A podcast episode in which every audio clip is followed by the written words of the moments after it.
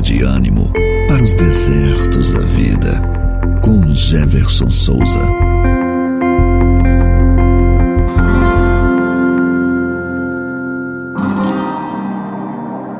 Na vida existem momentos em que precisamos tomar decisões, realizar escolhas importantes e muitas vezes não sabemos qual caminho tomar, qual rumo a seguir.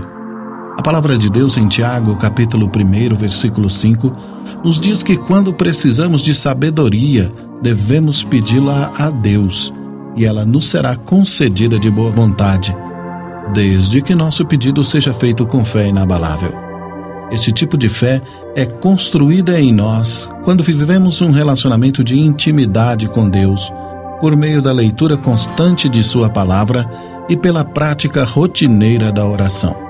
Portanto, leia a Bíblia diariamente e separe alguns momentos do seu dia para conversar com Deus. Que esta palavra abençoe sua vida, em nome de Jesus. Amém.